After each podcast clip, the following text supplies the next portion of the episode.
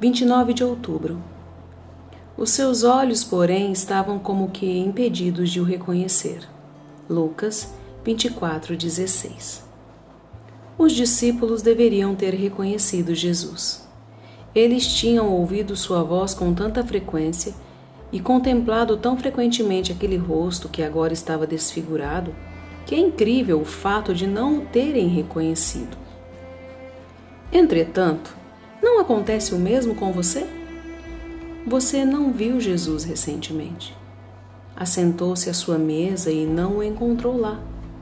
Está enfrentando um problema obscuro nesta noite e, ainda que ele diga claramente: Sou eu, não temais, você não consegue distingui-lo. Ai de nós! Nossos olhos estão bloqueados. Conhecemos Sua voz, olhamos em Sua face, curvamos nossa cabeça em seu peito e ainda assim, apesar de Cristo estar muito perto de nós, estamos dizendo: Ah, se eu soubesse onde o poderia achar. Deveríamos conhecer Jesus, pois temos as Escrituras que refletem sua imagem.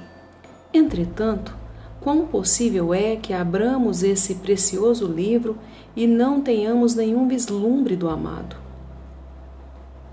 Caro Filho de Deus, você está neste estado?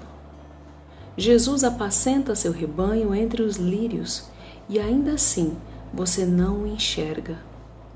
Ele está acostumado a caminhar entre as campinas da Escritura e a ter comunhão com o seu povo, como o Pai fazia com Adão na viração do dia. E você está no jardim da Escritura, mas não consegue vê-lo ainda que ele sempre esteja ali. E por que não o vemos? Em nosso caso, como no dos discípulos, devemos imputar culpa à incredulidade. Eles, obviamente, não esperavam ver Jesus e, portanto, não o reconheceram. Em uma grande proporção, nas questões espirituais recebemos o que esperamos do Senhor. Somente a fé pode nos levar a ver Jesus. Que esta seja sua oração. Senhor, abre meus olhos para que eu veja meu Salvador presente ao meu lado. É algo bendito desejar vê-lo, mas é muito melhor contemplá-lo. Ele é bom com aqueles que o buscam, mas para aqueles que o encontram, ele é amado mais do que palavras possam expressar.